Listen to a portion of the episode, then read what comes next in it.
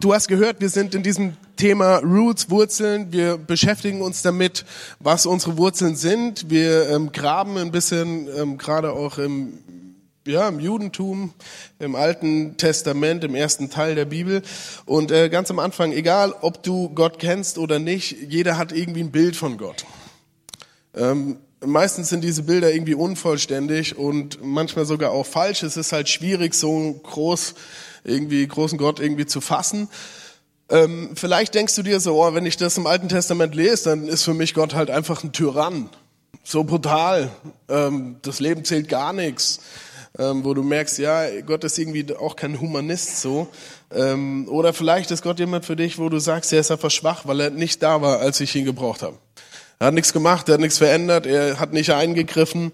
Ähm, und wir wollen gucken, weil diese Bilder, also Gott kennen, für uns wichtig ist im Sinne von wie das Bild von einem Baum. Je tiefer die Wurzeln sind, umso widerstandsfähiger ist der Baum. Vor zwei Jahren ähm, hat es hier ordentlich gestürmt und ich war hinten im Garten und habe versucht, den Schirm zu retten und dann sind die Tannen hier hinten umgeflogen. Weil sie einfach Flachwurzler sind und da hat's halt nicht gehalten. Und genauso ist es auch in unserem Leben eben. Wenn du irgendwie, also ne, die Tiefe deiner Wurzeln ähm, wenn die Stürme des Lebens kommen, dann stellt sich die Frage, wie tief hast du, bist du an der Versorgungsquelle quasi angeschlossen? Und wir, wir schauen uns das an anhand von ähm, Abraham, Isaac und Jakob, quasi die Patriarchen, so nennt man sie. Und wir wollen da schauen, wie dieses Wesen Gottes, ja, wie das ist und wollen da was lernen. Ähm, Matthäus 22 können wir nachlesen im Neuen Testament. Ähm, da wird gesagt über Gott, hey, ich bin der Gott Abrahams, ich bin der Gott Isaaks und Jakobs. Gott ist nicht ein Gott der Toten, sondern der Lebenden. Das ist ähm, ein cooles Prinzip, was äh, Gott hier benutzt, weil ähm, wenn du meine Freunde siehst, dann kannst du auch ein bisschen den Rückschluss ähm, ziehen, wie ich bin. Also Gott stellt sich hier vor durch die Freundschaft mit diesen drei Männern und ähm, und wir können anhand der Geschichte auch dieser drei Männer und wie sie mit Gott unterwegs sind, ein bisschen den Rückschluss ziehen, auch auf das Wesen Gottes. Wie Gott ist, wer Gott ist. Und ähm, ich möchte es heute ein bisschen vergleichen mit einem Hausbau. Ich habe noch nie ein Haus gebaut, aber ähm, was wir alle wissen ist, das Fundament ist wichtig bei einem Hausbau, sonst wird es eine wackelige Kiste, das Ding fällt zusammen. Und äh, habe ein Bild mitgebracht von einem Fundament. Und ich würde das, dieses Fundament quasi gleichsetzen jetzt mit der Geschichte von Abraham. Wir gehen jetzt nicht auf die Geschichte von Abraham ein, aber wir wollen ganz kurz schauen, was ist denn zwischen Gott und Abraham wichtig? Was ist da entscheidend? Was zum Fundament wird, also zum Glaubensfundament auch. Und das ist eben das, dass ähm, Gott Abraham sich als El Shaddai vorstellt. Es sieht so aus, ähm, El Shaddai heißt, ähm, dass er der Versorger ist. Das bedeutet das. Also Shaddai kannst du auch übersetzen mit der Mutterbrust. Ja, das ist quasi diese, diese Intimität, aber auch diese Nähe beschreibt es, ähm, dass Gott der Versorger ist. Das ist das, was Abraham erlebt und wie Abraham Gott kennenlernt. Und das ist das Fundament für alles, was er tut. Also, wenn du Gott so kennst, als der Versorger, der sich um dich kümmert, dann sind Themen wie Zukunftsängste, Versorgungsängste und so weiter, das ist dann eigentlich kein Thema.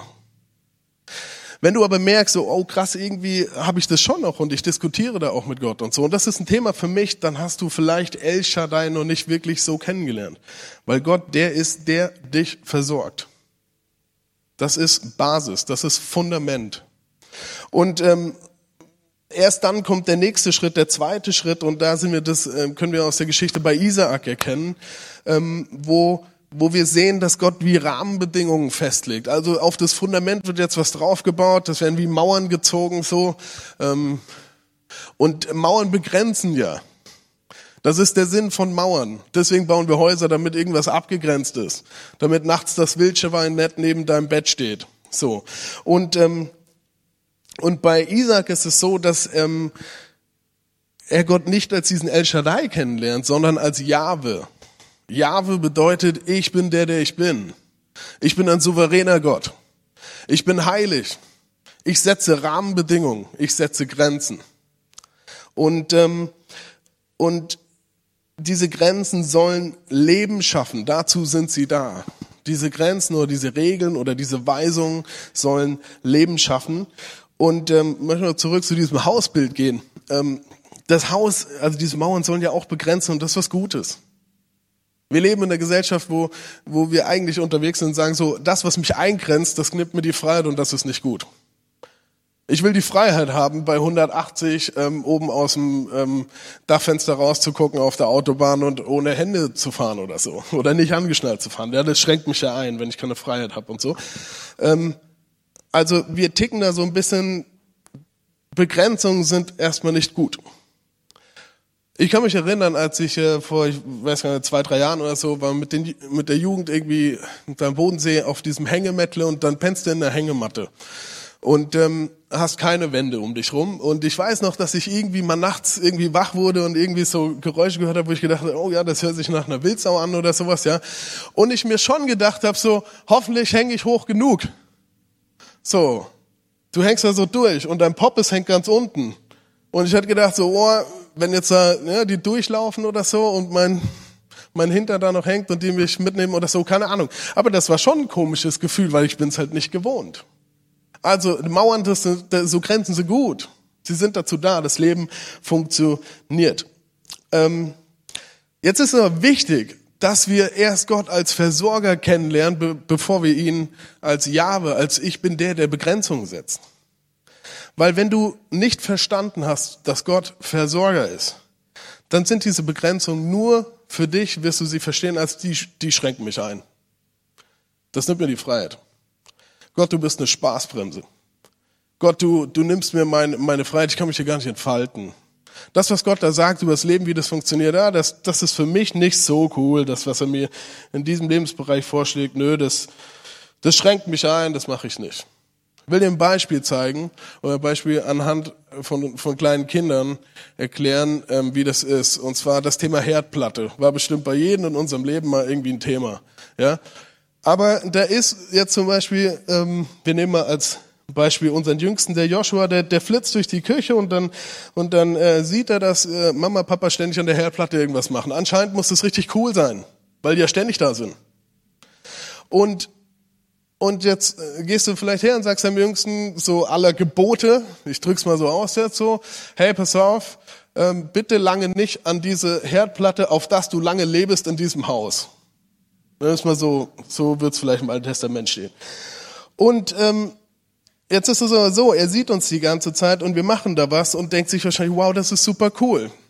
Wenn er das als Einschränkung verstehen würde, nur so verstehen würde, also quasi als er kriegt einfach die Regel fertig aus, dann hätte er wie, wie so ein bisschen so ein Misstrauen und würde sagen so, oder, oder dieses Verbotsdenken und würde sagen so, ja, toll, die dürfen das machen, ich darf das nicht machen, oder was? Aber die machen das ja jeden Tag da. Muss mega cool sein, aber ich darf's nicht. Wenn er das Vertrauensdenken hätte, dieses, hey, jetzt, das ist übertrieben, äh, überspitzt in diesem Bild, meine Eltern Versorger und so weiter, dann würde er sagen, okay, das ist jetzt halt einfach irgendwie eine Einschränkung, die dazu dienen soll, dass ich leben kann. Ähm, wenn er, er hat es bis jetzt noch nicht gemacht, ja, ähm, er ist eher so der Typ von, ich drehe an den Rädchen. Ist genauso blöd. Ähm, aber wenn er das jetzt machen würde, dann ist das, man könnte sagen, Learning by Burning. Ja, du lernst dadurch, dass du deine Hand eben verbrennst. Und, da, und wenn du diese Weisung übergehst, tut's halt weh. Ich glaube, das ist ganz oft ähnlich bei dem, wenn wir sagen, okay, ähm, Gott, wie sind denn deine Weisungen für das Leben? Also, und es ist wichtig zu verstehen, dass, dass, dass Gott erstmal sich bei Abraham als der Versorger vorstellt, als der, hey, du kannst bedingungslos vertrauen, ich kümmere mich. Und dann kommt er und sagt so, hey, und das sind Rahmenbedingungen. Und wir gucken uns wie quasi das, den nächsten Schritt an, ähm, heute mit Jakob, ähm, weil Jakob der einzige dieser drei ist, der uns vorgestellt hat, der eine unglaublich krasse Lebensveränderung hinlegt. Ähm, und ähm, ich habe euch einen kleinen Clip mitgebracht, ähm, falls du die Geschichte nicht parat hast. Geht ganz schnell. Da wirst du ins Bild gesetzt. Wir schauen es uns an. Hab das von einer anderen Gemeinde gesehen. Fand das noch cool. Gewesen. Und seien wir ehrlich, und manchmal auch ein kleiner Betrüger. Nix.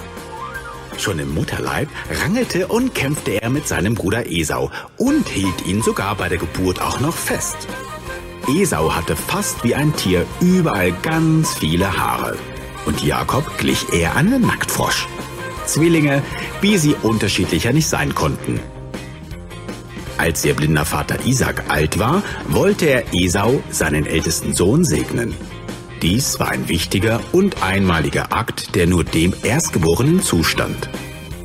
So verkleidete sich Jakob als seinen Bruder.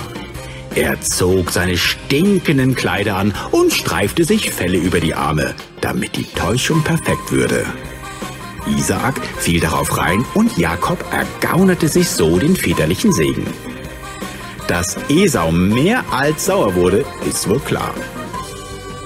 Später musste dieser kleine Wichs Betrüger vor seinen Bruder fliehen, denn dieser wollte ihn einen Kopf kleiner machen. In dieser Zeit begegnete ihm eines Nachts ein Mann. Er kämpfte mit ihm bis zum Morgengrauen. Als der Mann merkte, dass er gegen Jakob nicht gewinnen konnte, schrie er, Lass mich los! Doch wie sollte es anders sein? Jakob wollte zuerst einen Segen von ihm. So sprach dieser fremde Mann, von jetzt an sollst du nicht mehr Jakob heißen. Du hast schon mit Gott und mit Menschen gekämpft und immer gesiegt. Darum heißt du von jetzt an Israel.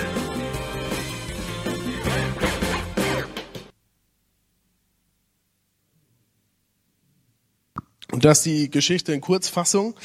Also, der Jakob wird geboren als Nummer zwei aber Jakob will schon Nummer eins sein. Und die Geburt war irgendwie so, ne? Kopf kommt raus, Arm eins kommt raus von Esau, Arm zwei kommt raus von Esau, Bauch kommt raus, Bein eins, Bein zwei, Hand eins, Jakob. Also Jakob war sofort schon im Mutterleib, ich will Nummer eins sein, nicht du. Und später ähm, zockt er das Erstgeburtsrecht äh, für ein Linsengericht ab. Also Erstgeburtsrecht, was bedeutet das? Das bedeutet einfach, dass ähm, damals in dieser Zeit, wenn der Vater tot war und der Vater tot ist, dann übernimmt der Erstgeborene die Verantwortung für die Familie. Der, der, der kriegt dann Pflichten, aber auch Rechte und, ähm, und er bekommt das doppelte Erbe ausgezahlt. Das war halt einfach die Stellung des Erstgeborenen. Und, und später geht's dann noch, also, und muss man überlegen, für ein Linsengericht gibt Esau das weg. Linsen waren heute vor, hier vorhin nicht dabei.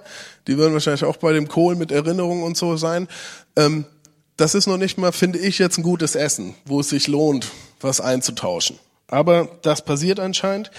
Er zockt dieses Erz, Erstgeboren, Erstgeburtsrecht ab.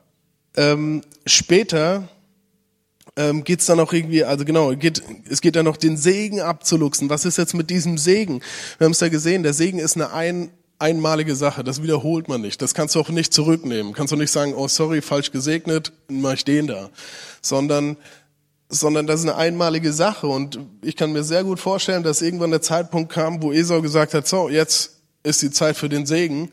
Und äh, Isaac sagt, hey, oh, es tut mir leid, ich habe den schon, ich habe den schon längst gegeben. Ich habe schon längst gesprochen.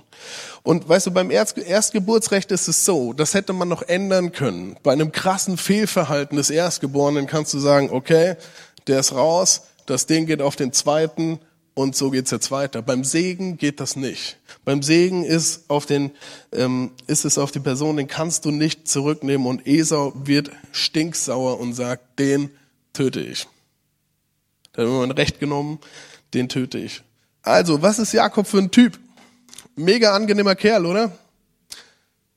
Jakob ist ein Betrüger, er ist ein Manipulator. Jakob ist ähm, jemand, der konstant Geltungsbedürfnis hat. Er will Nummer eins sein, er versucht durch Manipulation das zu erreichen. Und auf der Flucht begegnet er Gott mit der Himmelsleiter und, und hat eine Gottesbegegnung und macht danach einen Deal mit Gott. Und selbst bei diesem Deal mit Gott ähm, sagt er, hey Gott, wenn du mich segnest, dann. Ja? Und für das Segen gibt er noch eine Definition mit. Das ist schon eine steile Nummer. Segen sagt, hey, pass auf Gott, wenn du, ne, mir soll es nicht mangeln an Essen, mir soll es nicht mangeln an Trinken, an Kleidern und, ähm, und so weiter. Und dass das noch alles gut ist, wenn ich dann noch einen Vater sehe und so. Er gibt quasi Gott die vor, so sollst du mich segnen. Sagt sie ihm, so sieht dieser Segen aus. Und dann sagt er, und wenn du das machst, dann bist du mein Gott. Willkommen im Leben von Jakob. Oder vielleicht sogar willkommen in deinem und in meinem Leben.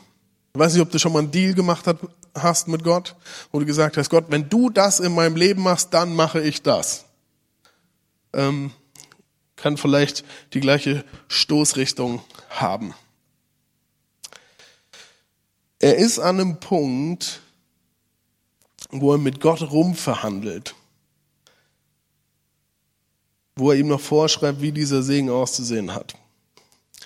Jetzt gibt es eine Stelle in der Bibel, die mich persönlich gut herausfordert. Ich weiß nicht, wie es dir gleich geht. Wir lesen das gleich mal, ähm, wo was über Jakob und über Esau geschrieben wird und wo Gott das sagt. Römer 9 heißt es, ich habe nur Jakob geliebt und Esau gehasst. Echt? Den Betrüger, den Lügner, den Manipulator, den habe ich geliebt, den anderen habe ich gehasst. Also ich weiß nicht, wie es dir geht. Also ich finde es schockierend, das zu lesen. Ähm, was steckt denn da dahinter? Ich glaube, Esau und Jakob, der Unterschied am Anfang war nicht groß bei denen. Die waren auf der gleichen Seite. Die waren ähnlich unterwegs. Dem einen war es einfach wichtig, dass er was zu futtern hat und dass er seine Ruhe hat. Und wenn mich das mein Erstgeburtsrecht kostet, dann ist es halt so, ist mir egal. Ja? Hauptsache ich habe Linsen und alles ist gut. Und der andere war halt versucht, durch Manipulation seinen Vorteil sich zu erarbeiten. Das sind nicht unbedingt so krass unterschiedliche Startpunkte. Die fangen ziemlich gleich an. Der Punkt dabei ist, und das macht einen Unterschied zwischen den beiden, ist, Jakob geht eine krasse Veränderung durch. Und die schauen wir uns an. Das ist mega wichtig. Wir haben die Situation folgendermaßen. Jakob mittlerweile mit Familie ist auf dem Weg zurück in das Land seines Bruders und er kommt an diesen Fluss Jabok. Ähm, und er weiß ganz genau, wenn ich, also dieser Fluss ist die Grenze, er weiß, wenn ich über diesen Fluss gehe, dann komme ich in das Land meines Bruders. Und wenn ich da drüber gehe, dann bin ich tot. Das weiß er dann ist er sehr wahrscheinlich tot. Jakob hat hier so eine, eine Leben-Tod-Situation. Weiß nicht, ob du sowas kennst, ob du sowas auch mal hattest in deinem Leben. Eine Situation, wo du das Gefühl hast, ja, hier geht's gerade um Leben oder Tod, hier geht's um Krankheit, hier geht's um Existenzängste, hier geht's um was weiß ich. Und was passiert in solchen Situationen, wo du anfängst, alles zu hinterfragen, ist, dass du anfängst, dein Leben aus einer komplett anderen Perspektive zu sehen. Und meistens passiert es, dass du es erstmal vielleicht richtig ehrlich wirst. Und hinschaust und sagst, boah, okay, was hat denn überhaupt Bestand? Was ist überhaupt wichtig? Was ist wichtig in meinem Leben? Ähm, was, was trägt? Jetzt können wir lesen da, mitten in der Nacht stand er auf, überquerte den Jabok-Fluss an einer seichten Stelle zusammen mit seinen beiden Frauen, mit den beiden Mägden und den elf Kindern. Jabok bedeutet sich lehren. Ein sich lehrender Fluss so, ja, sich lehren. Und das ist eigentlich genau das, was Jakob macht. Er lehrt sich quasi. Er weiß, er ist morgen tot wahrscheinlich und er lehrt sich von allem und er wird gleich ehrlich. Und vielleicht sagt er an dem Punkt, okay Gott, Manipulation war in meinem Leben, es war dieses Ding, es geht nur um mich, ich vertraue dir nicht, ich rebelliere und immer wieder aus der Angst zu kurz zu kommen. Das ist ein tiefer Punkt. Und wir lesen weiter, da heißt es, auch seinen Besitz brachte er auf die andere Seite, nur er blieb noch zurück. Er lässt alles los.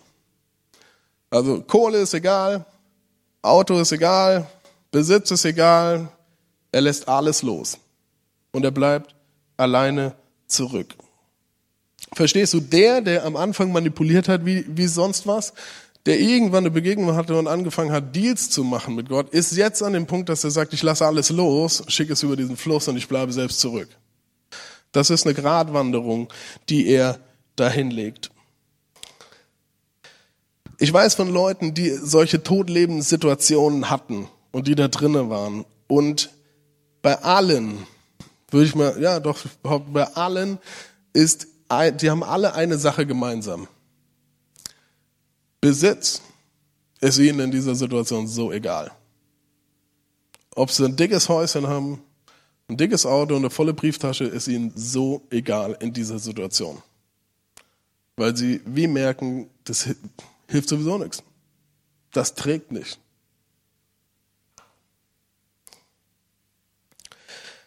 Jetzt lesen wir weiter, dann steht es plötzlich, stellte sich ihm ein Mann entgegen und kämpfte mit ihm bis zum Morgengrauen. Aus dem Hintergrund von dem Text äh, merken wir, dass es sich hier um Gott handelt, der da mit ihm kämpft. Und dann geht's weiter. Als der Mann merkte, dass er Jakob nicht besiegen konnte, gab er ihm einen so harten Schlag auf das Hüftgelenk, dass es ausgerenkt wurde. Ich weiß nicht, wie es dir geht, ich weiß noch nicht, wie du die Bibel liest, aber weiß nicht, ob dir da ein Fragezeichen kommt. Gott kämpft mit Jakob und und dann heißt es irgendwie, Gott kann ihn nicht besiegen? Ja, vielleicht war Jakob so Terminator Rambo mäßig so, ja. Aber Gott kann ihn nicht besiegen? Komisch. Hast du schon mal gefragt? Was ist das für ein Gott? Ist er, also, ist er nicht fähig dazu oder ist er nicht, der ist doch, also Gott ist doch Gott und so, der kann ihn doch locker ausnocken und irgendwie überwältigen. Warum kann er ihn nicht besiegen? Ich glaube, an dem Punkt haben wir eine krasse Lebenslektion aus der Geschichte Jakobs. Ich bin überzeugt, dass Gott sich an diesem Punkt entscheidet, zu warten, bis Jakob aufgibt. Ich bin, also, dass Jakob sagt, das ist mein Wille, das ist mein Wille, das ist mein Wille, bis zu dem sagt, es ist dein Wille. Es ist dein Wille. Dass Jakob kapituliert und aufgeht. Und ich glaube, dass wir solche Situationen in unserem Leben auch oft haben, dass, dass Gott mit uns kämpft in einem Bereich, in einem Thema in deinem Leben. Und die Frage ist, gibst du auf oder gibst du nicht auf? Kapitulierst du oder kapitulierst du nicht? Und es ist immer die Frage, die dahinter steckt, ist dieses, wer ist das Zentrum in deinem Leben? Wer darf dein Leben bestimmen? Wer darf dir etwas sagen? Darf Gott es? Darf Gott dein Zentrum in deinem Leben sein? Darf er Nummer eins sein? Darf er Entscheidungen treffen, die dir vielleicht sogar gar nicht schmecken? Die gar nicht cool sind? Ähm, darf er mit dir Wege durch Leid gehen? Darf er das? Und ich kann mir vorstellen, dass so diese Schlag auf die Hüfte, dass das solche Tod-Lebenssituationen sind. Und dass du vielleicht auch schon mal in deinem Leben so einen Schlag auf die Hüfte im, im sinnbildlich erlebt hast. Wo auf einmal du merkst, da wird alles in Frage gestellt. Du wirst ehrlich und du gehst vielleicht an diesem Punkt das erste Mal auf die Knie und sagst, Gott, ich habe nichts im Griff. Ich habe meine Gesundheit nicht im Griff. Ich habe mein Leben, meine Umstände nicht im Griff.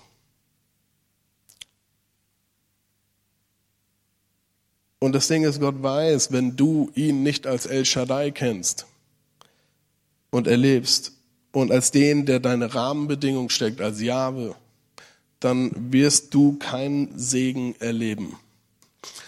Was ist jetzt mit Segen gemeint? Da denken wir an Segen, so wie Jakob, das Geld, eine schicke Frau, tolle Kinder, ein tolles Haus, ähm, keiner wird krank und so weiter. Das denken wir, dass Segen ist.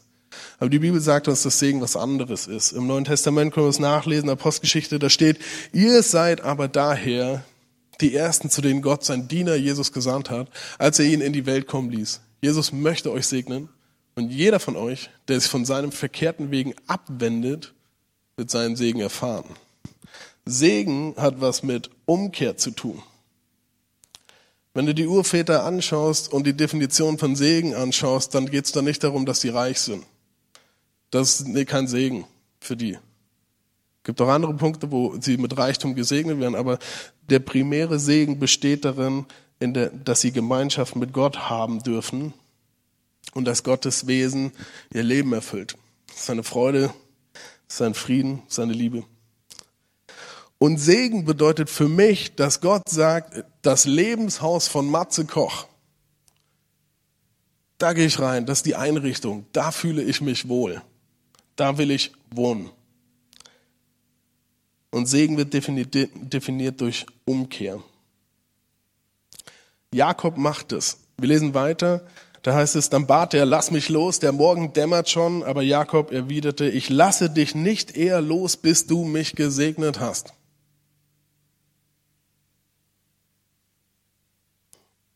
Jakob macht diese Veränderung von ich vertusche, ich täusche, hinzu, ich verstecke nicht mehr. Ich lasse mich konfrontieren. Ich lasse Gott Dinge in meinem Leben aufzeigen, Zielverfehlung. Und ich habe keine Angst, weil ich weiß, dass Gott mein Versorger ist, dass er es gut mit mir meint und dass er der ist, der was bewegen will in mir. Wir haben ganz oft dieses, wenn ich, wenn wir sagen, seine Gebote, seine Weisungen sind wie ein Spiegel für dich, dann ist das der Spiegel, wo du am Ende rausgehst und sagst, ich fühle mich schlecht. Aber das ist nicht die Intention Gottes. Die Intention Gottes ist, dich zu spiegeln, dir zu zeigen, wo du stehst und wo, er, und, und wo er was verändern möchte, dass du die Veränderungskraft Gottes in deinem Leben erlebst. Das ist die Intention Gottes, dass er dich spiegelt, dass der Heilige Geist dir Punkte aufzeigt in deinem Leben, wo er sagt, darüber müssen wir reden. Dass du gesegnet bist. Und Segen passiert durch Umkehr. Das ist ein, ein riesiger Mindshift, den Jakob dahin legt. Und, und hier kommen wir auch zu den hebräischen Wurzeln. Weil hier, ähm, das ist eine komplett andere Herangehensweise. Hier steht nämlich die Frage, was hindert Gott in meinem Leben zu wirken? Was für Sachen, die ich habe, wie die ich bin, was hindert es Gott? Oder, oder dass man sagt, Gott, ich liebe es, wenn du mich zurechtweist. Boah, steiler Satz, oder? Hat er keine Lust drauf. Aber weil ich weiß, dass Gott mich verändern wird. Weil ich weiß, dass Gott es gut mit mir meint. Weil ich weiß, dass er mich weiterbringt. Ich möchte das mal an einem Bild erklären. So, ich habe hier einen Grill dabei. Wir grillen nachher auch. Ich verbrenne jetzt ein bisschen Fake-Fleisch, also Veggie-Fleisch. Ähm, ich weiß nicht, wie es dir geht. Viele Christen wünschen sich, dass sie mehr Kraft Gottes in ihrem Leben erleben. Ich wünsche mir das auch. Und äh, wenn du dir das wünschst, ist super. Äh, mehr Feuer. Und ich bin davon überzeugt, dass es einen Punkt gibt, äh, wie mehr Kraft in dein Leben auch kommt. Ähm, also damals hatte man eben einen Opferaltar und man hat Fleisch draufgelegt und das wurde entzündet. Ich glaube, das heutige Fleisch, was auf diesem Opferaltar ist, ähm, oder was da drauf muss, damit das Feuer kommt, das sind Dinge, die nennt die Bibel fleischlich. Da geht es nicht wirklich um Fleisch. Da geht es Dinge um in dir drin, da geht es um dein Ego. Da geht es um vielleicht solche Sachen wie ähm, Zukunftsängste, Versorgungsängste. Und, ähm, und wenn du hingehst und sagst, okay Gott, ich gebe dir diese Versorgungsängste und ich lege sie auf diesen Altar und ich zünde sie an und sie werden entzündet. Und du gehst her und sagst so, es tut mir leid, ähm, ja, dass ich dir nicht vertraut habe. Es tut mir leid, Jesus, dass ich in, da vielleicht sogar in der Rebellion gelebt habe. Ich bitte dich, dass du mich erneuerst. Dann passiert da sowas, was, was wir in Römer 12, 2 lesen. Das heißt, dass du geistlich erneuert wirst. Da kommt was rein. Da kommt der Geist Gottes und erneuert dich. Da kommt Kraft und Power rein. Ich weiß nicht, wie es für dich ist. Vielleicht ist es ähm, deine Versorgungsangst oder so. Vielleicht ist es aber auch das Thema Rebellion, dass du sagst so, ja, äh, Gott, ich kann dir nicht vertrauen. Ich merke das ja irgendwie in meinem Leben, dass das fällt mir echt schwer, wenn, wenn ich gucke, wie ich leben soll oder was weiß ich. Ich kann dir irgendwie nicht vertrauen. Hey, du kannst es da hinlegen, du kannst es verbrennen und Umkehr, Umkehr bitten um Vergebung bitten und dann wird Erneuerung passieren. Das ist ein Prinzip, was wir immer wieder sehen. Und es ist egal, was es ist, ob es Menschenfurcht ist, Heuchlerei, Un Unehrlichkeit, keine Ahnung, was dein Thema ist.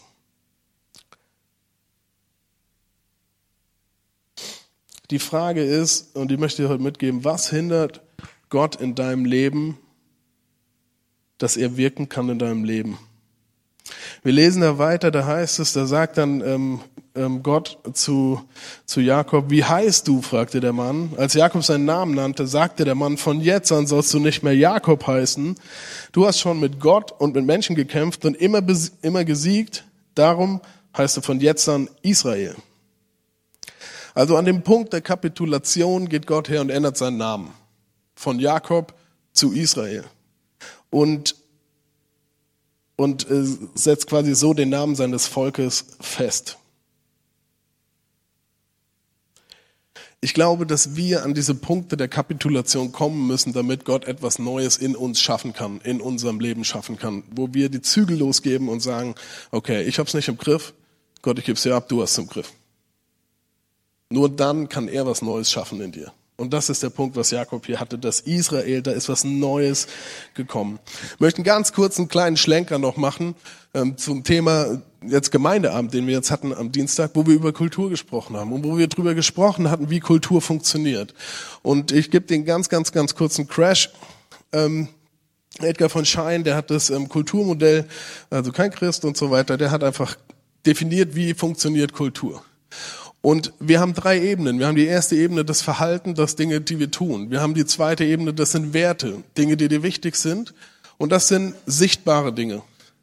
Und dann haben wir die dritte Ebene, das sind die Grundannahmen. Das sind Dinge, die sind dir gar nicht bewusst. Ne, Beispiel, ich komme zu dir her, ich schrecke dir die Hand hin, du wirst sie ergreifen und mir die Hand schütteln. Warum? Hast du dich hier gefragt, warum du das tust? Weil du eine Grundannahme in dir hast, dass das ein freundliches Verhalten ist und wir in unserer Kultur das tun. Dass wir freundlich sind zueinander und uns Hallo sagen. Das tun wir mit Händeschütteln. Das ist eine Grundannahme und die ist halt einfach da. Und du weißt es nicht unbedingt.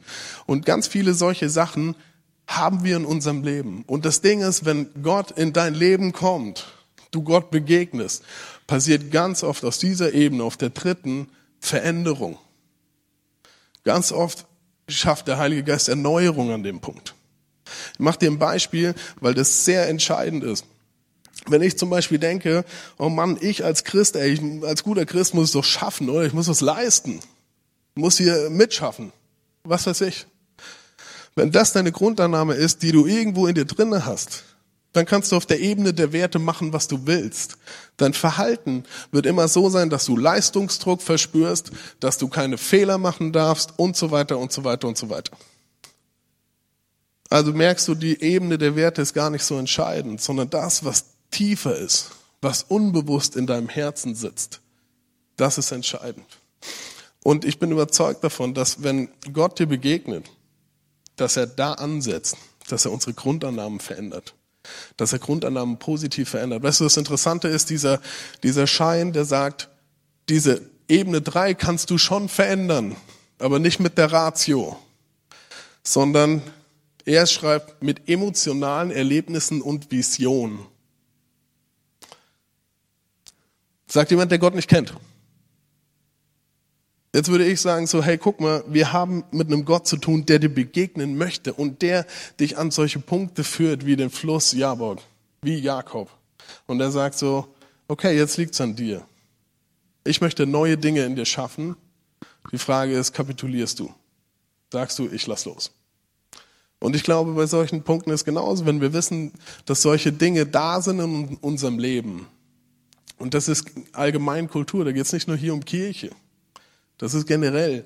Ähm, und ich merke, oh, es ist eigentlich nicht gut, weil es mich im Verhalten ganz woanders hinbringt.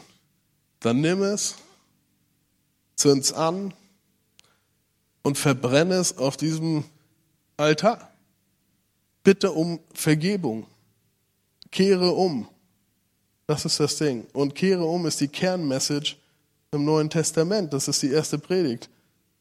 Dass, dass gesagt wird, kehrt um, Leute, das Reich Gottes ist nah. Lasst euch erneuern. Wir lesen noch fertig, da heißt es, die Sonne ging gerade auf, als Jakob weiterzog. Er hinkte, weil seine Hüfte ausgerenkt war. Die Frage ist, hat Jakob gewonnen? Ich glaube nicht, dass er gewonnen hat. Ich glaube, er hat aufgegeben. Er hat kapituliert und das ist ein großer Unterschied. Er hat gesagt, Gott, dein Wille geschehe, nicht mein Wille geschehe. Jakob geht diesen Weg, er wird dann zu Israel umgenannt. Weißt du, was interessant ist? Dass Gott sich immer noch vorstellt und sagt so, ich bin der Gott Abrahams, Isaaks, Israels? Nee, Jakobs. Er sagt es immer wieder. Ich bin, der, ich bin der Gott dieser drei Jungs. Und was er damit eigentlich sagt, ist so, hey, ich bin der Gott auch von diesem Betrüger. Ich bin der Gott auch von diesem, von, den, von diesem Menschen, der sein Ego in Sicht hat und im Zentrum hat. Ich bin der Gott von jedem, der, der noch manipuliert und darum kämpft, da irgendwie selbst ans Ziel zu kommen. Und gleichzeitig sagt er, bleib nicht da stehen, wo du gerade stehst. Wir haben jetzt, ähm, werden das noch ein Lied zusammen singen. Ich möchte dir die Frage mitgeben und bin davon überzeugt, dass äh, Gott jemand ist, der redet, auch heute noch, ganz konkret. Und ich möchte dich fragen und auch herausfordern, wo in deinem Leben stehst du, wo vielleicht der Heilige Geist kommt und sagt so, guck mal, da müssen wir was ausräumen, damit ich etwas Neues schaffen kann in deinem Leben. Da musst du etwas da drauflegen und verbrennen, damit ich dich erneuern kann. Wo hast du vielleicht deinen Kampf? Wo hast du deine, deine Situation, wo du vielleicht einen Schlag auf die Hüfte gekriegt hast? Ich lade dich ein, dass du die Zeit nimmst und jetzt einfach mal reinhörst in dich. Und Jesus fragst, hey, was willst du tun? Und den Heiligen Geist fragst, hey, was willst du machen? Was willst du heute Morgen? Wo zeigst du den Finger drauf? Jesus, ich danke dir, dass du redest heute. Und ähm, jetzt, in dem Moment, wo wir hier unsere Augen schließen und unser Herz öffnen, bitte ich dich, Heiliger Geist, dass du sprichst und dass du ähm, Dinge anstößt in unserem Herzen. Danke, dass du El Shaddai bist, dass du Versorger bist und dass du gut bist und dass es keine Anklage ist, sondern dass du uns den Spiegel auch da vorhältst und sagst so, hey, ich möchte ich möchte das zeigen, damit du das ans Kreuz bringen kannst, eintauschen kannst, damit du Veränderungskraft erlebst in deinem Leben. Jesus, in deinem Namen binde ich das Thema von Scham, von Anklage, von Destruktivität, weil darum geht es nicht. Vater, du bist gut und du liebst uns. Und Heiliger Geist, sprich du jetzt bitte in deinem Namen. Amen.